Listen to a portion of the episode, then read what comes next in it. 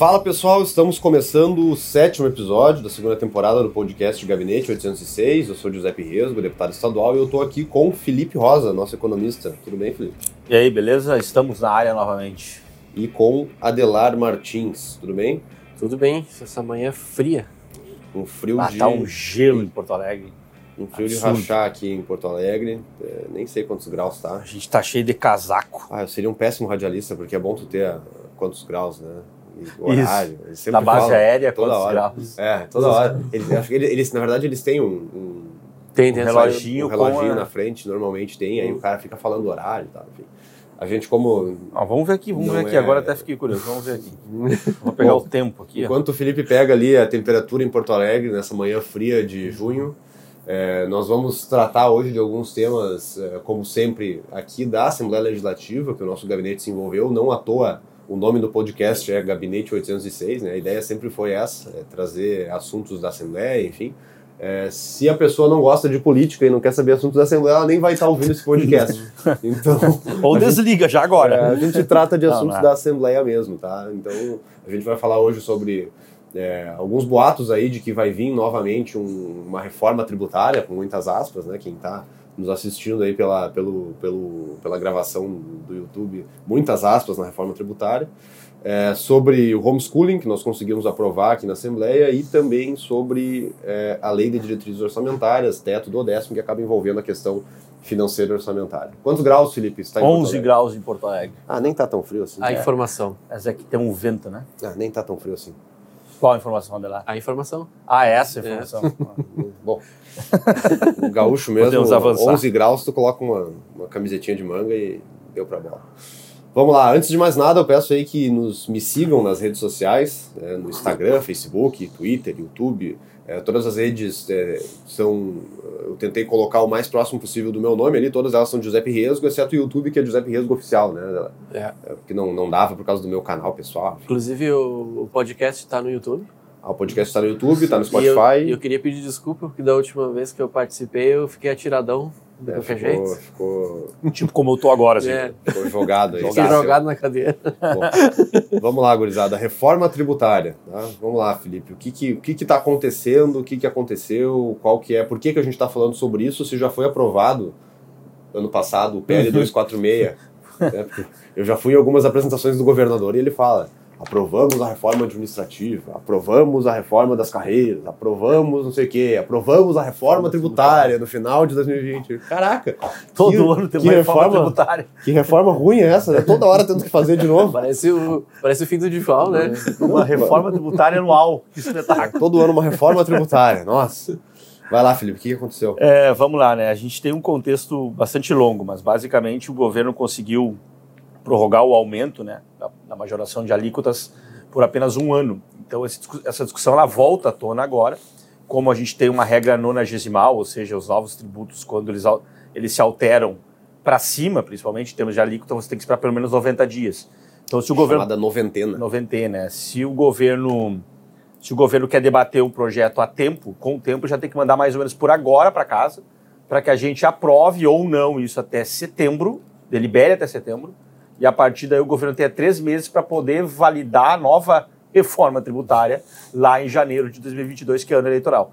Então esse é o contexto político, né? o contexto temporal, para além do, que, do contexto de alíquotas e de arrecadação, também é bem importante. Eu tenho a impressão que essa notícia vazou, cara. Eu acho que essa notícia não foi.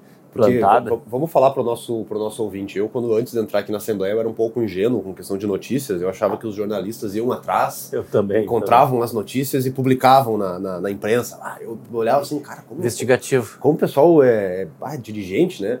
Vai atrás, consegue informação, publica coisas de dentro do governo, como é que eles sabem? Aí eu descobri que existe um negócio chamado assessoria de imprensa e release de imprensa, né? Então a, a assessoria de imprensa, que é um jornalista que, por exemplo, eu, eu- a gente tem aqui, assessoria de Isso. imprensa, que é o nosso grande Juarez, o Juarezinho, como, como ele é conhecido, Hum. é, ele reescreve o, o, o release como uma sugestão para o jornal publicar. Às vezes o jornal até publica na íntegra aquilo que, que foi mandado. Exatamente. Então tem muita matéria do jornal que foi escrita por outra pessoa que o jornalista só valida ali, muda uma coisinha ou outra e toca a ficha. É, e aí tem muito do, do que o governo manda, em- como forma oficial de comunicação até, para Zero Hora, principalmente, que é um dos jornais, o maior jornal do, do estado, é um dos É, é jornais o que tem mais circulação. boa relação com o governo, pro Correio do Povo, pra, enfim, pro Diário de Santa Maria a gente manda lá também. É, e aí, às vezes, muitas vezes, isso é bem acertadinho, né? Quando o governo vai anunciar, ele já manda pra imprensa, é publicado e sai matérias grandes. Mas também existe aquilo que eu achava que era o, o padrão, né? Que- Seria o jornalismo genuíno. É que eu achava que era o padrão, né? Que, que cara, não vejo problema nenhum de, de, de ter assessoria de imprensa e de mandarem os releases e de mandarem as faz sugestões. parte, faz parte. O jornalista vai escolher aquilo que ele quer publicar, tanto que a gente manda muita coisa às vezes que eles não querem, Ah. eles falam, não, não vou publicar e, e tchau. É, e aí, dessa vez, eu acredito que realmente a informação é, vazou de alguma forma, porque não é momento do governo falar em aumento de impostos, né? É, É. ainda mais no meio da privatização da Corsã, com todos esses Inclusive, ontem na, na audiência pública foi dito algo parecido. Né? Falou. Esqueci o nome dele. Marco Aurélio Cardoso? É. Diz que não, que na verdade isso que saiu era, não é bem isso. É, eu questionei ele na audiência se, se o, o, o regime de recuperação fiscal que o governo do estado quer ingressar, uh, se no plano estava tava inclusa a tal da reforma tributária, na mais uma reforma tributária, e reitero e vou ficar reiterando isso sempre, uh, que saiu na zero hora. E ele, ele, ele até ficou desconfortável com a pergunta. Marco Aurélio é o secretário da Fazenda do estado, tá, pessoal? Ele é, é o- é cara que, que se tem algum aumento de imposto, provavelmente esse cara foi o cara que disse, ó, precisamos de dinheiro, aumentem impostos, deem um jeito, sei lá. Ou chegaram para ele e falaram, Marco, a gente precisa resolver esse problema, o que, que tu sugere? Ele vai dar as diretrizes, e na reforma tributária ele era um dos principais que vinha é, debater aqui com a gente. É, ele, é a ele é a última instância técnica da, Isso, da- isso. Ele é o, da- ele é o, o chefe supremo, chefe maior dos técnicos ali, né? Claro que a política não vai ser ele que vai decidir, né? O secret... Tanto que ele já cometeu alguns erros políticos. Lembra que ele falou da questão do parcelamento do IPVA aquela vez? Uhum. Ah, Provavelmente era um debate técnico interno da Fazenda que ele externou ao público e cometeu um erro político porque é, isso não devia estar nos planos do governo de ser publicizado. Né? E o, Exatamente e o Marco é um grande técnico, ele é muito bom, no Ele é que muito bom. no que ele, no que ele faz, no que ele fala, enfim, a gente tem os nossos, nossos debates às vezes, mas normalmente é por conta de assunto aumento de imposto que a gente acaba debatendo, mas ele sempre é muito profissional, é muito claro. E aí eu acho que dessa vez deve ter vazado esse negócio do governo querer uh, compensar perdas no final do ano, uh, porque na matéria da Zero Hora saiu que era 2,6 bilhões de reais, que é o valor da- das alíquotas majoradas aí da gasolina, da, da- da energia elétrica, aquela coisa de sempre. E pelo que eu ouvi de boatos é que o governo quer, na verdade, só, entre aspas, um bilhão. É, isso inclusive tá na matéria. Né? É, é, porque o que acontece, né? Porque só um bilhão. É dos 2,6 bi, 600 milhões são dos municípios. Então, na, na prática, o Estado perde 2 bi. Só que como a gente economi- economizou um bi de despesa, que a gente fez reformas aqui de carreiras e que afetam também despesa previdenciária, a gente folgou o Estado em mais ou menos um bi ano. Então tá faltando um bi, faltando um bi para fechar a conta. É, então deriva disso, né? A ideia de que o Estado precisa achar-se um bi em outro lugar. Como me parece que o clima político para majorar ICMS manter a majoração do ICMS não é razoável, né? ele, não, ele não existe mais, é bem provável que vá se buscar esse outro um bi em outras áreas. E se você fizer um reescalonamento, você encontra no IPVA e no ITCD. Dá para encontrar, porque o ITCD tem uma arrecadação de mais ou menos 750 milhões ano e o IPVA por volta de 3,5 bi, dividido entre metade para os municípios, metade para o Estado. Então, se você remaneja, começa a co cobrar mais de carros mais antigos e dá uma majorada progressiva no ITCD, você provavelmente vai achar algo próximo de um bi. E é provavelmente o que vem. É, a questão é a gente saber se as, se as alíquotas de ICMS, que hoje estão em 30%, para energia elétrica, telecomunicações é, e gasolina, principalmente, né, combustíveis, etanol e assim por diante, tira diesel fora, é, vão descer rapidamente de 30 para 25, que seria o ideal, ou se eles vão tentar escalonar, fazer alguma coisa como 27, 26, 25 em três anos, sei lá. A gente teria que chutar aqui valores. Eu acho que essa é, a, é isso que a gente tem que ficar atento, né? Primeiro, se efetivamente a gente vai ter algo mais progressivo, se vai se discutir de novo alguma coisa em relação às isen- isenções e incentivos fiscais, que é uma discussão bastante relevante, complexa, mas relevante, e se efetivamente a gente vai ter uma queda efetiva para os patamares lá de 2015, que é o que a gente busca, buscou ano passado, ou se vai ser uma coisa mais escalonada para dar previsibilidade para o próximo governador. É, porque a partir de 2022 a gente já tem o último ano do atual governo e em 23 já troca. Então, Esse é o e- cenário. E eu fico um pouco incomodado com os termos que são utilizados no debate, porque política é narrativa, né? Então se cria a narrativa e vai se martelando aquela Exatamente. narrativa e vai se. A manutenção, né? É, e, e o, o termo uti- escolhido não é à toa, né? Nesse momento do Brasil, onde a gente quer reformas, reformas, reformas, a gente quer mudanças, a gente quer reestruturação, chamar um aumento de imposto de reforma tributária é muito conveniente para quem está tentando fazer esse, esse aumento, né? É, da mesma forma, sei lá, qualquer coisa que eu queira fazer enquanto governante que vá ter uma conotação negativa, um termo que dá uma conotação negativa, tu vai lá e usa reforma de tal coisa, tu, tu tenta é, dourar a pílula, né, Felipe? O Uhum. termo que tu, que tu, que tu gosta de É, usar, tu tenta, já atenuar a, a dose do tu remédio. tenta maquiar aquele negócio e eu não gosto de usar reforma tributária para essas coisas que o governo do estado faz aqui no estado. Eu já falei isso pro governador numa reunião que eu fiz com ele e eu disse: não tem como fazer reforma tributária de forma ampla no estado. Não existe como. O máximo que tu vai fazer no estado. Por, por quê, né? Porque a legislação tributária brasileira é muito centralizada no Código Tributário Nacional e na Constituição Federal. O que está ali tem que ser adequado pelo estado. E se, se o governador não pode acabar com o ICMS. por Exato, exemplo, não pode acabar com o ICMS, o município não pode acabar com o ISS, o ICMS não pode passar da alíquota, entre a alíquota tal e tal, ele tem que incidir ah, nas, nesses determinados casos É aqui. Se vai dar um incentivo fiscal, tem que ser aprovado pelo CONFAS, é tudo, tudo passa em nível nacional. Então o governador não pode chegar e, de ofício, por, por escolha dele, ah, tomar iniciativas que reformem o sistema O sistema tributário. tributário inteiro. Ele pode melhorar o sistema tributário, ele pode ajustar, dar uma ah, melhorada na questão das obrigações acessórias, que é um caos em todos os estados, ICMS é um caos completo, ele pode melhorar tudo isso, ele pode ajustar, limpar, eh, dar uma, uma ah, boa de uma ajustada na forma com, com que é, mas ele não vai reformar né, a- a- a- o sistema tributário. É, não vai ter um reordenamento tributário, Não, né? e eu que é o que falei está isso- se propondo em E nível eu falei federal. isso pro governador. Eu falei, governador, é impossível fazer reforma tributária no Estado. Tu tá, faz... tu tá usando esse termo porque tu sabe muito bem que esse termo é mais bonito e a população aceita. Ele na hora discordou, né? Ele falou, não, dá para reformar e tal. Óbvio que, óbvio que ele não ia dar o É. braço a torcer. E eu disse para ele, ó, governador, é o seguinte, só se faz reforma tributária em nível nacional. E questão de incentivo fiscal, que é eh, dar desconto de impostos para determinado setor, etc, etc.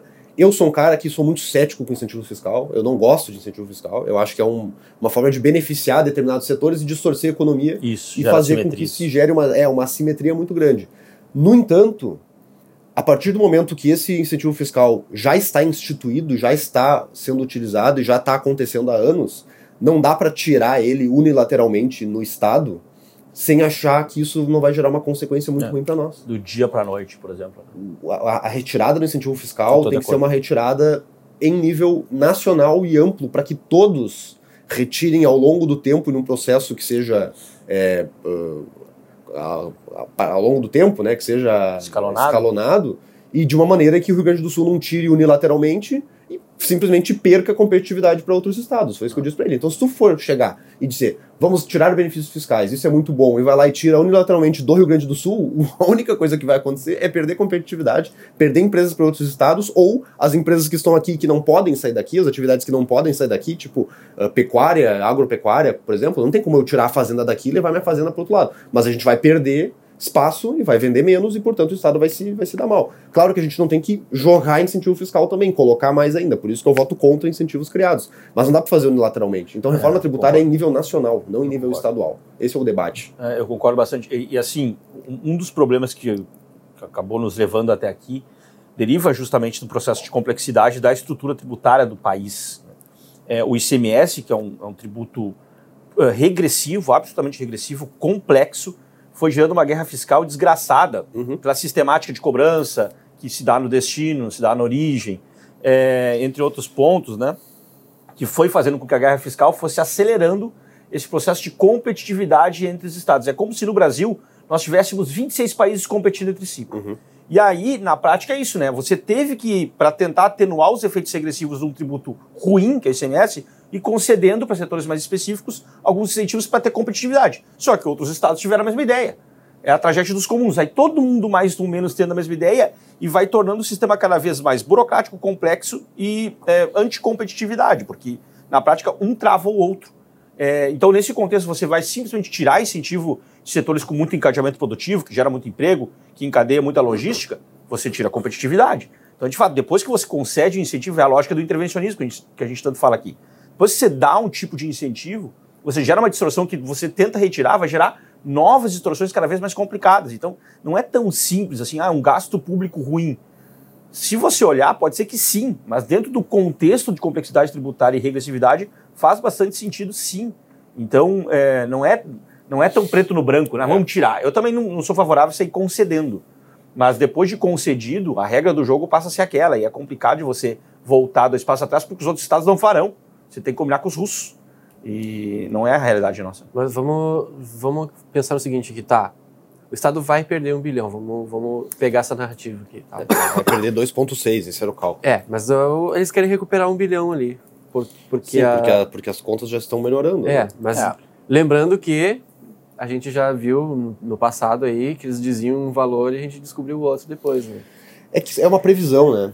Mas, ah, ok, o Estado, digamos que vai perder mesmo esse um bilhão. Uhum. Se elevar o imposto, ok, a- as contas do Estado vão, vão fechar no azul de novo. Mas e a conta do povo? É, isso é uma boa que pergunta. está há mais de ano na pandemia, ficaram meses sem poder trabalhar, sem poder abrir loja, tem músicos que Sim. nem Estão ferrados. Estão né? ferrados até agora. ferrados. Ainda o, o cara lá, o, que tem um Fiesta 98, um abraço pro meu irmão, tem um Fiesta 98, pra minha esposa tem um carro 98, vai ter que pagar o IPVA de novo. Eu tava passando na Duque, tava um cara com um Escort 92, talvez, tô chutando, detonado, coitado. E o cara tentando fechar o, a- o vidro dele, tá frio, né? Uhum. É, e tentando fechar a porra do vidro dele, não tinha mais nada no carro, o carro pelado, detonado.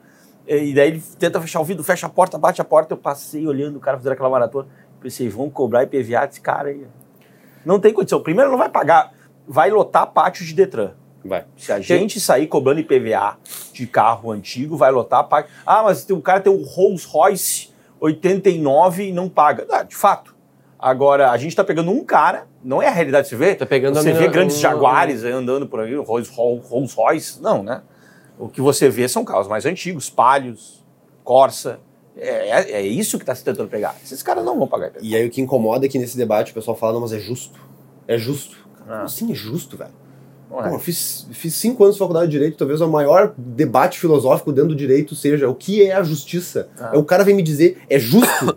ah, para, por Não, é favor. justo, não é justo. Como assim é Às justo? vezes tem Ah, pessoas que estamos comentam... tributando o patrimônio. É, patrimônio? Às vezes tem pessoas que é comentam assim, ah, mas esses carros velhos só ficam trancando estrada. Pelo amor de Deus.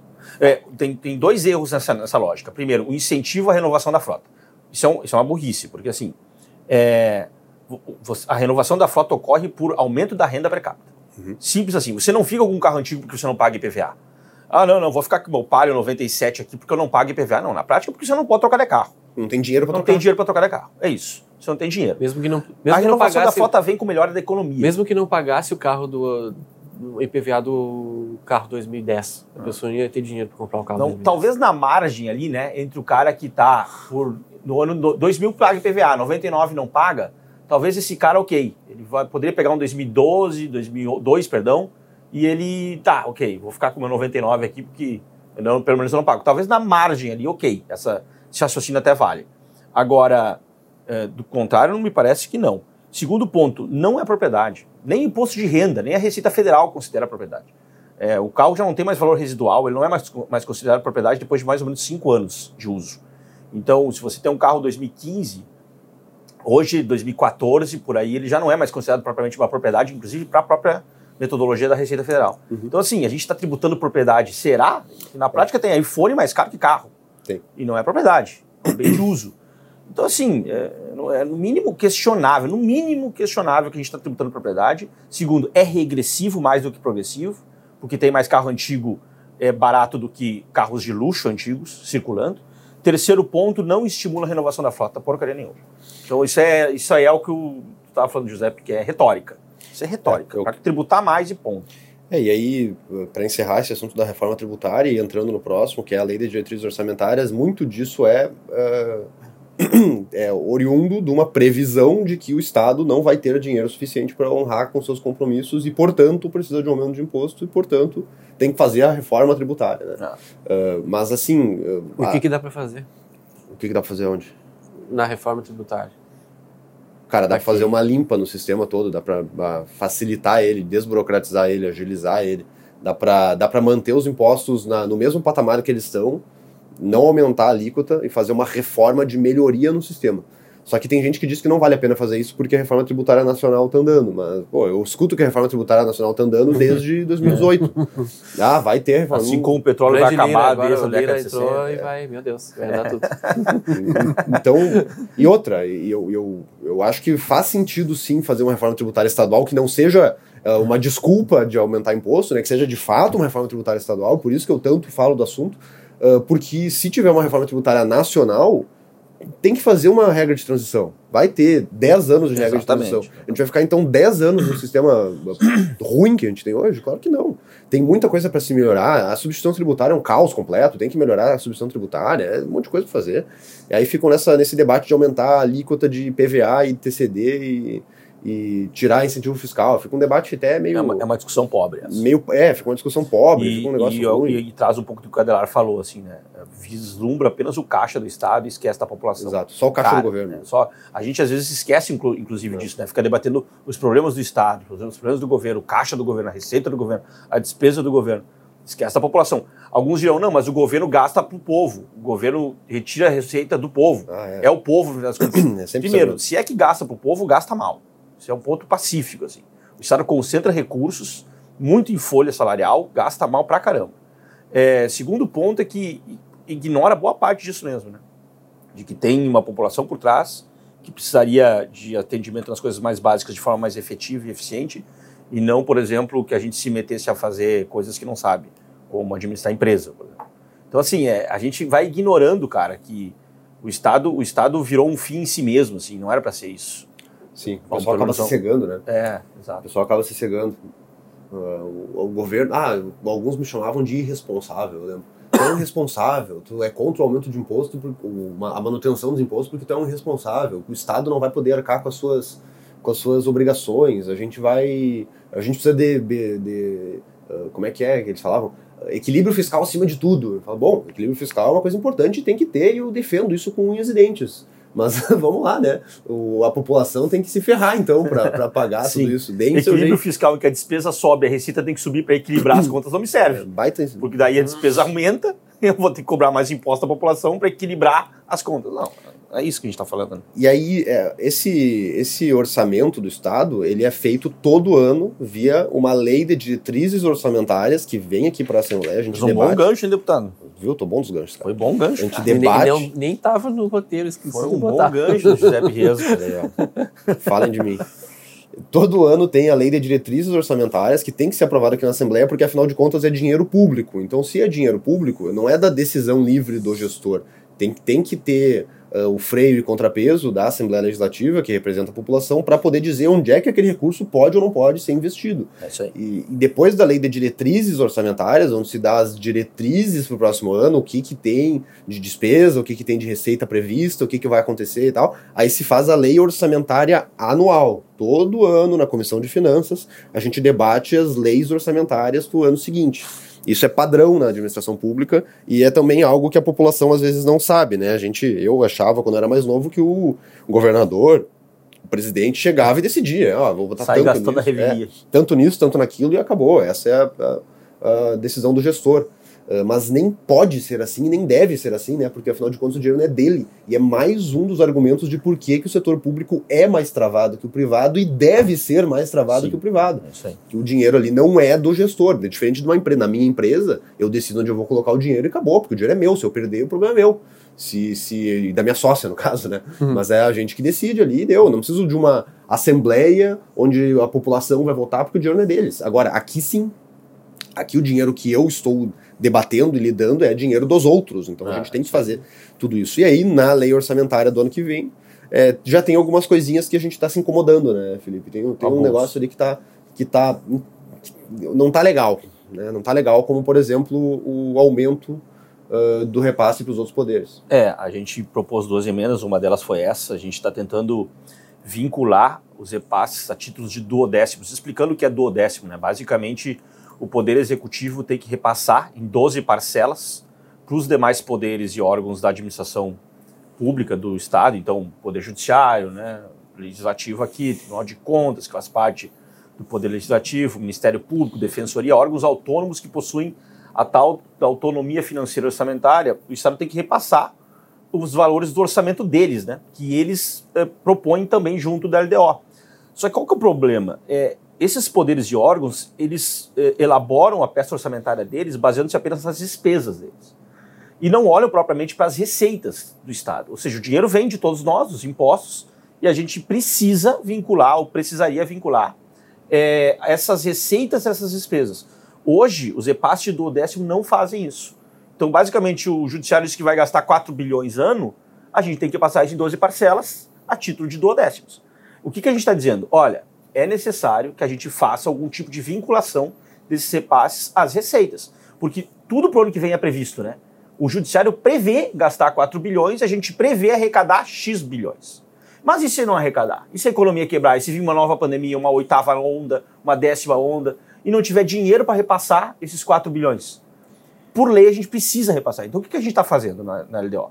A gente está dizendo o seguinte: olha, se nós tivermos um problema de arrecadação, a gente vai repassar até 1,35%. A mais. Associ associado, a mais associado à receita corrente líquida. E esse é um acordo que os poderes fizeram. Então a gente só está positivando, colocando na letra da lei esse acordo. Se a receita for ok, até acima do esperado, a gente aceita até 3, salvo engano, 50 ou 75. Até tem que olhar isso com mais calma. 3,75. É, mas se a receita anda bem. Porque daí você mantém o tal do equilíbrio que a gente tanto está falando. Então, assim, na verdade, o que a gente está pedindo não é muito. Uhum. A gente está dizendo assim, judiciário, legislativo, olha só, tem uma receita aqui. Vocês também têm que olhar, assim como eu, Poder Executivo, olho na hora de gastar para as receitas, para quanto entra de dinheiro no caixa do Estado. Porque senão fica loucura, né? O Estado perdendo a arrecadação, por exemplo, como já aconteceu em outros anos, e aquele poder lá gastando como se nada tivesse acontecendo. Dinheiro garantido. É, cara, é como se fosse uma família. Você tem três irmãos, você paga a mesada para os três. Você começa a ter perda de salário. Você continua mantendo a mesada para um deles, igual os outros dois você corta. Não tem cabimento. Todo mundo tem que participar desse problema. É, esse negócio disso que a gente está pedindo. Décimo, primeiro, eu tenho duas coisas. Né? Hum. Primeiro que é um nome ruim de vender, né? Eu trabalho na comunicação duodécimo. Primeira vez que eu ouvi falar. Terrível. A primeira vez que eu ouvi, a primeira vez que eu ouvi falar, não, porque a PEC do duodécimo, eu pensei assim, meu Deus, mais um décimo pro, pro deputado receber. Sabe? Mais, um, mais um salário. Décimo, décimo sim, terceiro sim. Não, sou contra isso aí. O cara faz um... mais um salário. É, aí, o cara faz uma associação. É um nome ruim de vender. Só que é uma importância gigante, porque quando eu fui fazer aquela animação que tem o Estado lá, e tem um, um aspirador de depósito ganhando a moedinha do Estado, dele, dividindo para Quando eu descobri que era daquele jeito, que mesmo que venha a pandemia e acabe com metade da receita do Estado, os outros vão receber em dia, tudo. Eu não acreditei que era real. Valor cheio ainda. Valor ah, cheio. É isso aí. Isso é muito é, ruim. Isso que explica, por exemplo, ajuda a explicar, não explica tudo, tá? Mas ajuda a explicar por que que quando a gente atrasava salários de professores, brigadianos, da, dos servidores públicos do Poder Executivo, a gente não atrasava do Judiciário, do Legislativo, do Tribunal de Contas, do Ministério Público. Por quê? Porque eles têm o orçamento deles. O problema é que, como eles não têm vinculação nenhuma com a receita, a gente estava com problemas de receita naquela época ali, associado também a uma despesa crescente muito gigante, né, que é a do, que é do Executivo, eles, na prática, não, acabavam não sentindo. É como se a crise não tivesse naqueles poderes, né, a crise do Estado. Só um poder do Estado sentia a crise e os outros não. Então, assim, é no mínimo, no mínimo, se, pouco solidário. Se eles fossem participantes, né, da, se o efeito da crise tivesse um efeito na, todo mundo. Em, em todo mundo, será que eles iam ter o auxílio saúde? Ah, pode ser.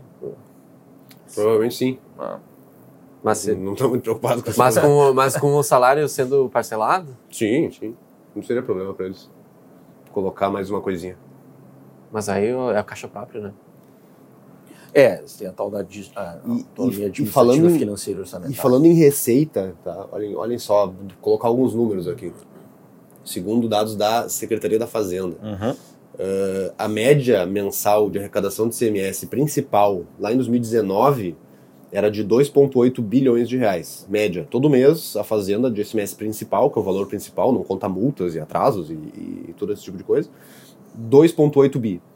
Em 2020, mesmo com a pandemia, mesmo com os fechamentos de comércio, mesmo com todo o caos que foi o mês de março, abril e maio ali, com queda Sim, abrupta, terror, piores meses, horror, terrível, muito ruim.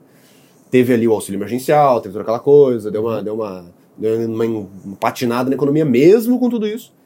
Em 2020, a média mensal de arrecadação do semestre principal foi 2,9 bilhões. Aumentou um pouquinho, então não, nem perdeu. Uhum. Aí teve mais o auxílio federal, aquele que veio para cobrir as perdas de ICMS, ICMS perdeu é. nada, que, que, acabou com, entrou como recurso que é um, livre. Que é o valor justamente das contas azul do Estado. É que, que se argumenta, né, que se o ICMS não sobe mais, dá problema porque a despesa sobe. O que também é questionável. Mas deixa eu chegar onde eu quero chegar. Em 2021, até agora, até janeiro, até maio, tá? De, de, janeiro a maio, eu não tenho os dados de junho porque não fechou o mês ainda, eu tenho o parcial de junho. Até maio, a média foi de 3,4 bilhões de arrecadação mensal. É um aumento de mais ou menos 28%. É, dizer, perto de 30, né? É muito alto o crescimento da arrecadação esse ano. Olha só, em maio de 2020, tá? Sim, a coisa estava muito ruim lá em maio de 2020, a gente tinha arrecadado 13,5 bi de ICMS principal.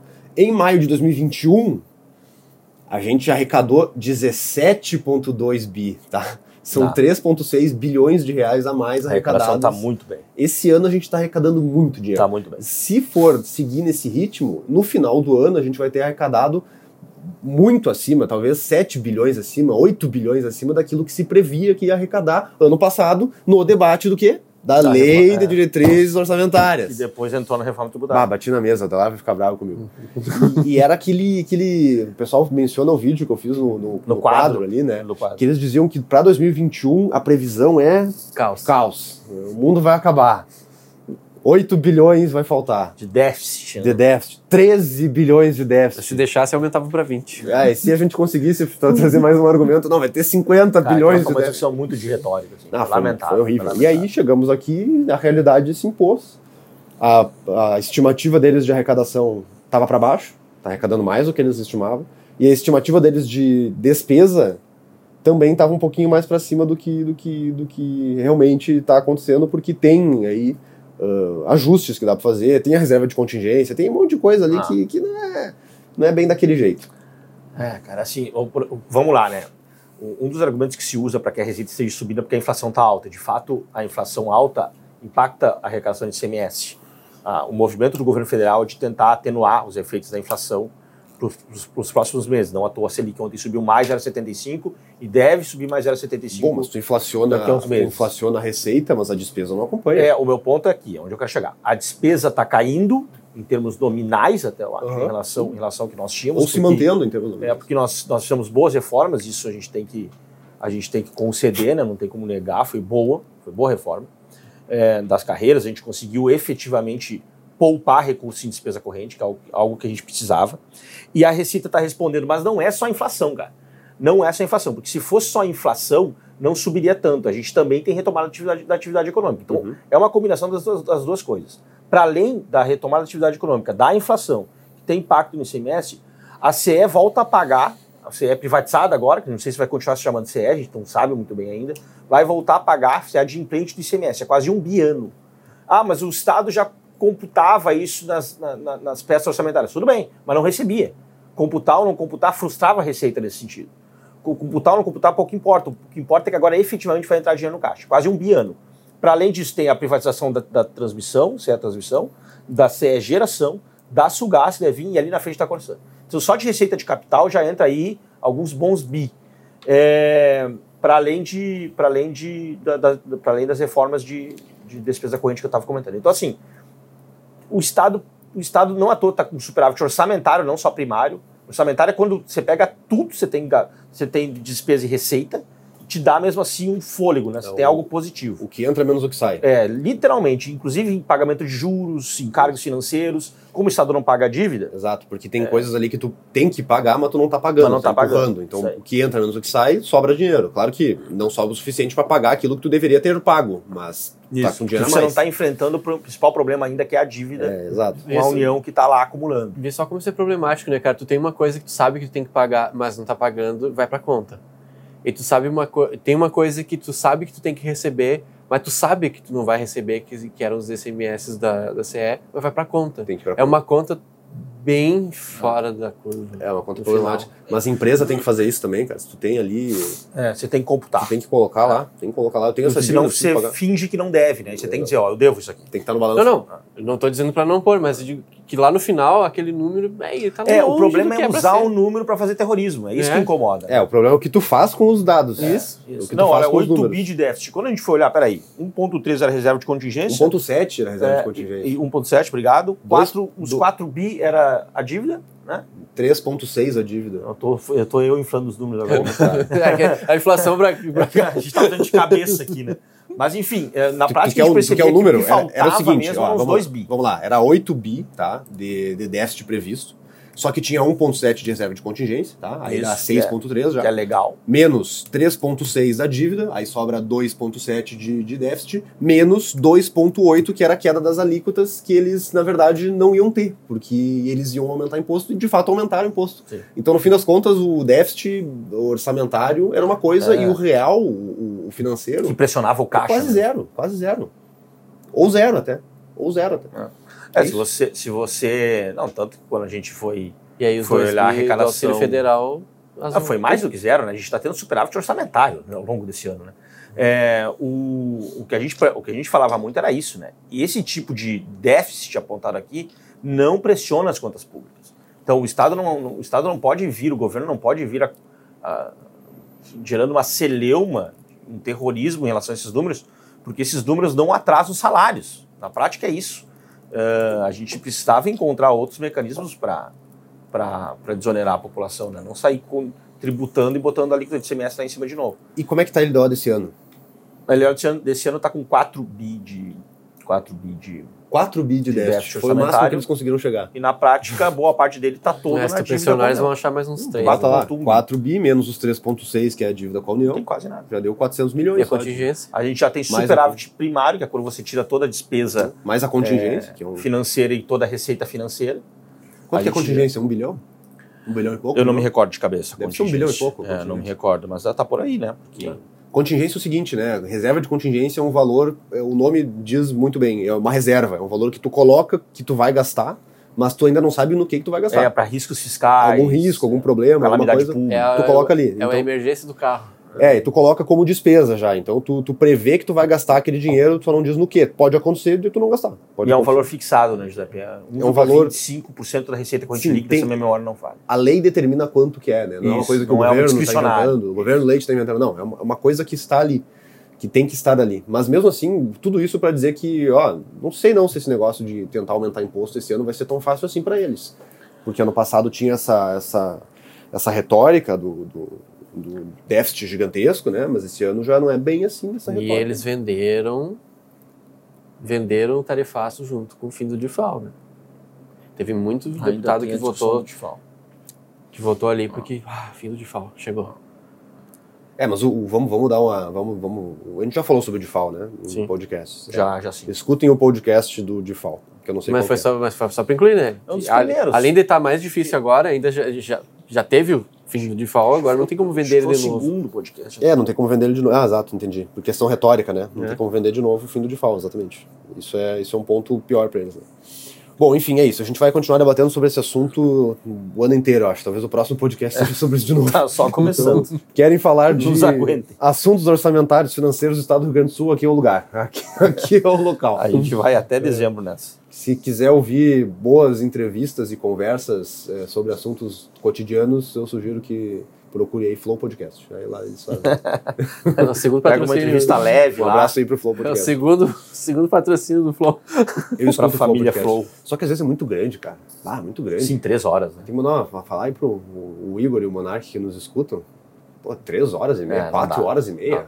Isso é, é grande, hein? É grande. Dá para as viagens para Santa Maria ali, né? Eu, agenda, já teve vezes que eu comecei a escutar aqui em Porto Alegre, saindo, que eu cheguei em Santa Maria e não acabou. Não tinha acabado ainda. Eu tive que ouvir em dois, duas partes. Tem que comentar já, tem que ir para Uruguaiana. Ou para Uruguaiana. Uma paradinha no Zarrute. É, olha. E o último, o último assunto que nós temos hoje aí é o homeschooling. Foi aprovado, a educação domiciliar foi aprovada é, aqui na Assembleia. Todo dia a gente tem um, um 7 a 1 diferente aqui, não dá para perder todas, né? De vez em quando dá para ganhar uma ou outra. E dessa vez a gente ganhou, é um projeto do Fábio Ossman, que assinou o projeto, mas, claro, teve a nossa defesa é, forte aqui para ter essa liberdade de poder é, exercer o direito básico dos pais de educar os seus filhos da forma não. com que eles consideram melhor, até porque o filho não é propriedade do Estado, não é o governo não pode te dizer é, não é e nem deve. Nem deve te dizer se tu pode ou não pode educar teu filho de uma forma ou de outra. Isso é uma coisa absolutamente íntima, privada, que o argumento pode descambar para coisas muito ruins. Imagina no futuro, numa sociedade distópica, as pessoas terem uma situação onde é tão importante a educação dos filhos que o Estado se arroga o direito de tomar a guarda do teu filho para poder educar ele por Sim. ti, porque o certo é ter uma é um, escola. É de... um patrimônio da é, nação, né? Então, se o filho fosse um patrimônio da nação. Então o homeschooling para mim é básico, básico. Poder educar seus filhos em casa sem necessidade de estar matriculado numa escola é, comum, é, para mim é básico. E aí a gente conseguiu aprovar isso aqui no estado. Claro que existem algumas, algumas restrições legais. O STF exige que se tenha provas periódicas, que, que vá fazer uma prova lá para comprovar que a criança está realmente estudando, que não é uma mera evasão escolar, porque pode acontecer também, óbvio que pode acontecer de um, um pai desnaturado que pega o filho, diz que está fazendo homeschooling, na verdade Sim, não está fazendo na verdade está a criança largada lá. É, está a criança largada. Então tem, tem ok, né? Você tem que ter momento, mecanismos de controle, tem né? que ter mecanismos de controle. De acompanhamento okay, controle. É. E beleza, tem isso. Então, hoje no Rio Grande do Sul, o pai que educa seu filho em casa não é mais tratado como um criminoso, ou não vai ser mais tratado como um criminoso a partir do momento que a lei for sancionada. O projeto foi bem difícil de ser aprovado no plenário. Foi... Não. Ontem o Fábio é até porque ele tem alguns com... preconceitos na pauta, né? Mandando... Ontem o Fábio até se reuniu com o governador. governador. Ah. Ah. Sim, o Fábio falou, falou com o governador sobre que... a, a, sanção do projeto. Você sabe que, assim, esse argumento de. Tem que, a gente tem que falar, né? Porque de fato se usa. Mas de que ah, pode estimular o tipo, algum tipo de evasão, não faz lá muito sentido, porque na prática o pai desnaturado, a mãe desnaturada, e a gente sabe que infelizmente existem né, famílias que estão pouco estruturadas, eles geralmente preferem mandar para a escola. Porque assim se livra. Não, não tem eu que me preocupar com esse guri, com essa guria. Então, na prática, a escola serve com o papel que ele não quer fazer. Papel então, de creche. É, papel de creche. Não, geralmente é isso, né? Claro que de repente você vai encontrar algum caso muito isolado de alguém que faz isso. O que a gente percebe na prática sobre os homeschoolers, né, os pais homeschoolers, é que eles são diligentes com a situação, justamente. Eu lembro que em 2010 eu estava, era um mísero estudante de economia, estava perto de me formar eu vim para um seminário aqui em Porto Alegre, na época eu estava estudando lá em Santa Maria, é, de escola austríaca, e estava um rapaz que, salvo engano, é o primeiro a fazer homeschooler no Brasil. É, ele e a esposa dando palestra no seminário de escola austríaca aqui em Porto Alegre em 2010. Salvo, salvo engano, o nome dele é Kleber Nunes. Se vocês tiverem curiosidade, o pessoal que está nos ouvindo aí, põe no Google e tem essa palestra dele também lá no site do Mises Brasil. E ele fala para de pé, porque na época que ele sofreu de perseguição, como ainda a prática era absolutamente inovadora, como ele sofreu perseguição para tudo quanto é lado, foi assim espetacular a peça dele. Espetacular. Todos os sentidos. É, e na época eu pensava, mas deve ser uma coisa muito complexa fazer, fazer homeschooling, né? Esse cara deve ser o quê? Um PhD, a esposa dele é uma PhD, ele tem ensino médio, a esposa dele tem ensino médio, fosse formado, só que eles viajaram para os Estados Unidos, entenderam a lógica, tinham recursos financeiros, ele é empresário, e a partir dali botaram os três filhos em homeschool. Homeschool, perdão, né? A estudar em casa. É, e a partir dali a prática começou a crescer, a crescer. A gente tem no estado do Rio Grande do Sul acho que umas mil famílias fazendo isso hoje, né? É, e eu particularmente tenho bons olhos, assim. Tenho uma filha pequena agora, Adelar também. Eu tenho bons olhos, assim. A, a, a maior dificuldade na minha família em fazer é, é, propriamente entender a sistemática e o tempo que você tem que destinar ah, para aquilo. Sim, é porque não é, não é bagunça. Não é né? tão simples, mas essa coisa da socialização é absolutamente sim. contornável. E o segundo ponto que eu acho que é fundamental é que a, a, você precisa propriamente entender a sistemática, né? senão fica difícil. Assim. Sim, é... e a gente tem uma impressão, tu falou, ah, esse cara deve ser PHD, a gente tem a impressão que é o é pai... Pra, é, muito é, erudita, né? É o pai que tem que ir lá dar aula. Não é. Né? Eu vou dar aula de matemática para meu filho, de física, de... de... Não, vou contratar uma pessoa que saiba. Não, e hoje você contratar tem um professor de serviço na área, né? Hoje você tem gente que presta serviço na área. Então, material didático, gente já. O mercado foi se adequando porque a demanda foi aumentando. Então Planejamento uma... de como que vai ser feito, Exatamente. quais vão ser as aulas. Qua, é quais, quais vão ser as aulas, aliás, quais vão ser as aulas feitas é, de forma individual, individualizada, e quais vão ser as aulas que tem outras pessoas junto, né? Eu tenho o argumento do ah, não vai ter sociabilização, não vai se socializar. Certo. Tem um monte de aula que tu faz com colegas, tu tem, tu tem colegas Exatamente. Também, Tu tem que ter atividades em grupo, tu tem, tem tudo isso. Tu Fora que tu pode fazer outros tipos de atividade de socialização, né? E assim, essa, essa, esse outro apelo com a escola também é alguma coisa que me pega. A escola é um ambiente, eu não sei, a minha escola, eu estudei em escola pública da quinta série em diante, toda, Escuta. nunca foi propriamente um ambiente de socialização muito bom, não. Tinha colega drogado, tinha, cara, tinha uma série de problemas na minha escola. Sofreu é, bullying, Felipe? Eu sofri bullying pra cacete. Eu tinha bigode com 5 anos de idade. Né? Aí a pessoa sofre muito bullying, né? Cara, eu estudei no. Eles me chamavam de lobisomem, eu, uivava, eu entrava na sala, e lá, Eu estudei lá no. Já me contou essa história. Eu estudei lá no, no, no, bairro do Valdeci ah. Oliveira, lá no, no CIEP Paulo Lauda. Da primeira série ao terceiro ano. Na Teneves. Cara, na Teneves. É, samba do crioulo doido, Mas, cara. tu falou. Mas escolas públicas. Então, assim, essa coisa de botar, botar 40 alunos numa sala de aula com 40. o professor cansado, numa sala bege, por com 42 horas, graus. Com 42 graus, com um ventiladorzinho, por 5 horas, com o professor que não, não tá ganhando atrasado. Sim, uh, ganhando pouco. Ganhando pouco. Com dificuldade. Desmotivado. É é, já antigo, né? Porque ele já está com 50 e tantos anos, 60, com criança pequena. O professor sei, muitas vezes desrespeitado na sala de aula, Sim. muitas vezes, ah, olha, tem professor que sofre, cara. Eu não sei se esse modelo é o mais adequado, entende? Não à toa a gente sabe o que está acontecendo com a educação de base. para jogar play não foi fácil. É, é isso aí. Bom, enfim, foi aprovado aqui na, na Assembleia, a gente espera que o governador uh, sancione e que passe a ser uma, uma, uma atividade é, que não seja criminosa, né? Não, ninguém vai ser obrigado. Ninguém vai ser obrigado a fazer. Olha, eu, se eu fosse apostar, eu apostaria que dificilmente vai ser uma, uma coisa comum. É muito incomum o, isso acontecer. O Sérgio Turra votou e disse que não ia fazer, né? Cara, eu, sendo sincero, Ele... eu, eu, Giuseppe, eu não sei se eu, se eu faria. Não sei se eu não, mas, eu, mas eu achei interessante eu assim, ó. Eu, não vou fazer. Hoje eu tendo a também não fazer, mas não descarto. Achei interessante o que foi dito, porque ele disse assim: ah, eu, eu não vou fazer isso. Mas não é obrigado, quem quiser vai fazer. E, e nos Estados Unidos é autorizado, em vários outros países é, é, autorizado e não é algo comum. Nos Estados Unidos existe homeschooling, tu pode fazer, mas a, a imensa maioria, a gritante maioria, coloca os filhos numa escola comum, porque quer, porque acha melhor, porque prefere, tudo bem. É. É, é, esse é o. É isso a liberdade. Esse é o legal do Com negócio. Faça se tu quiser. Se tu não quiser, não precisa fazer. É igual faculdade. Tu não precisa fazer faculdade, não é obrigado a fazer faculdade tu é obrigado, quando tu é mais novo, a estar matriculado na escola hoje, hoje no Brasil, né? Tu é obrigado a estar Isso. matriculado na escola.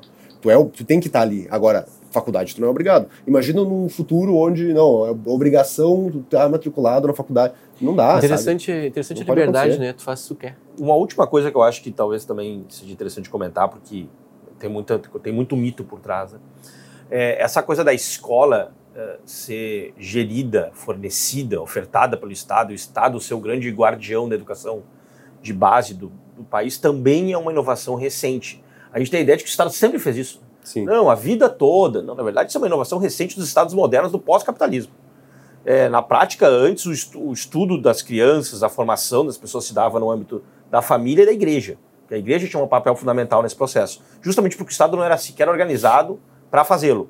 Então, assim, a, ah, não, mas é um caos. Então, na verdade, a gente chegou até aqui na base do caos, porque tem essa é uma inovação de cento e alguma coisa de anos. É, um, um, século e meio a dois no máximo. E eu estou falando de países desenvolvidos. Então, assim, é no mínimo, no mínimo questionável que o Estado tem um papel tão fundamental assim na educação de base. Tem um, um livro do. tive a honra de participar da banca da dissertação dele. O, acho que o nome do rapaz é, é, é Marcos Ricardo. É, e eu estou esquecendo o, o sobrenome dele. Então, de pouco adianta dizer aqui o livro, né? Mas o nome do livro é Vouchers de Educação Domiciliar. Então, se você botar vouchers de educação, de vouchers para educação domiciliar, você vai encontrar o livro dele.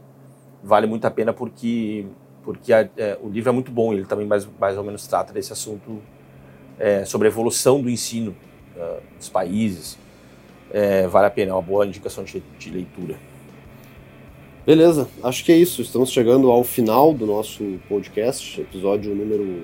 Qual foi o número? Sete. Sete. Sete. Agradeço a todos que estiveram até aqui conosco.